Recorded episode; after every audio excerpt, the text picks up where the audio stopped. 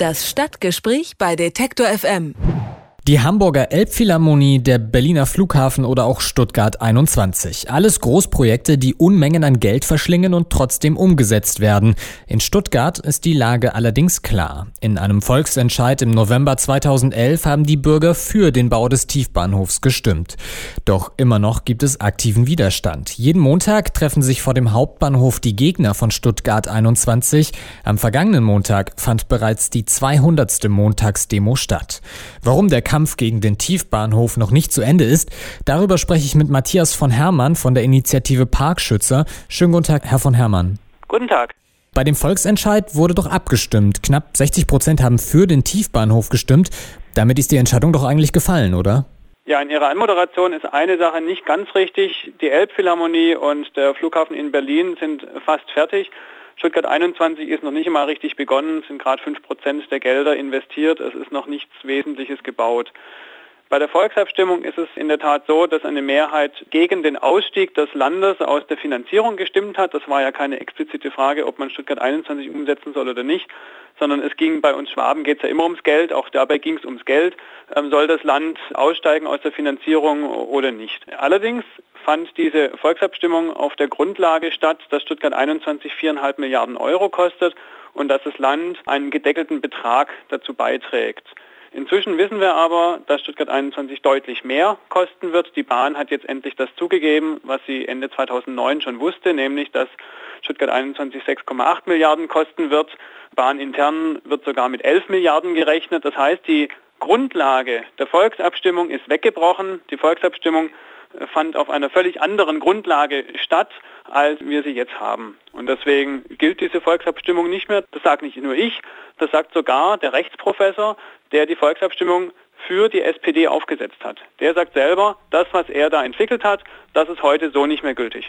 Aber ein Abbruch des Projekts ist ja trotzdem unwahrscheinlich. Welche realistischen Ziele wollen denn die Stuttgart 21 Gegner mit ihrem Widerstand jetzt erreichen?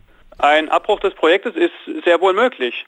Wie ich vorher gesagt habe, es sind erst etwa 5% der Gesamtgelder ausgegeben.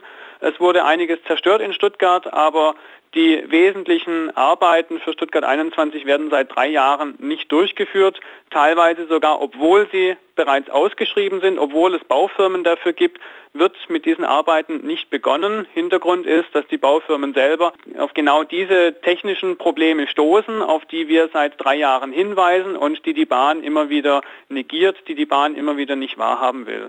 Das heißt, die Bahn verschiebt sozusagen das Risiko auf die Baufirmen. Die Baufirmen erkennen die Risiken, können dann nicht anfangen mit den Bauarbeiten. Und dann folgen zusätzlich immer noch Planänderungen. Wir sind inzwischen bei der 14. Planänderung für Stuttgart 21. Auch daran sieht man, dieses Projekt ist nicht durchgeplant, ist nicht sinnvoll.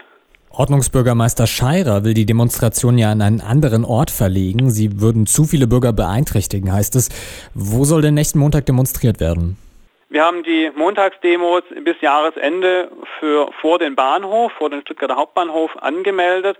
Dass dem Ordnungsbürgermeister jetzt, wo der Weihnachtsmarkt schon begonnen hat, plötzlich einfällt, dass auch noch Weihnachtsmarkt ist, ist eine gewisse Kuriosität. Wir haben Informationen, dass es sehr viel mehr sozusagen Gemeinderatsvorwahlkampf ist. Wir haben nächsten Mai, Ende Mai Gemeinderatswahlen und hier wollen offensichtlich CDU-Fraktion und FDP-Fraktion den starken Max markieren und schicken jetzt den Ordnungsbürgermeister vor, dass er die ungeliebten S21-Gegner und ihre Demos vertreibt.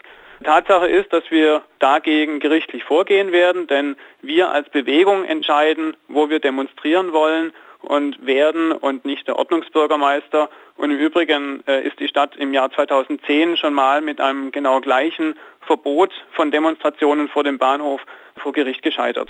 Wie lange wollen Sie denn noch jeden Montag demonstrieren? Wir werden so lange weiter demonstrieren, bis Stuttgart 21 abgesagt ist, bis Stuttgart 21 beendet wird, aufgegeben wird.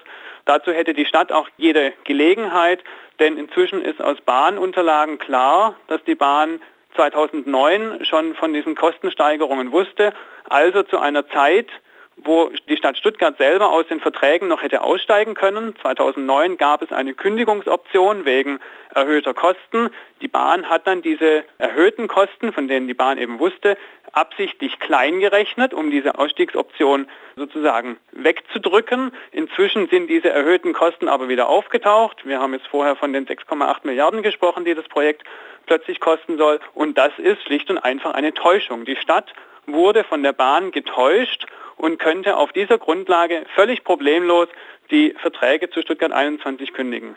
In Stuttgart kommt der Bahnhof unter die Erde. Für viele ist der Kampf gegen das Großprojekt auch zwei Jahre nach dem Volksentscheid noch nicht beendet. Warum? Darüber habe ich mit Matthias von Hermann von der Initiative Parkschützer gesprochen. Vielen Dank für das Gespräch. Danke auch. Das Stadtgespräch bei Detektor FM.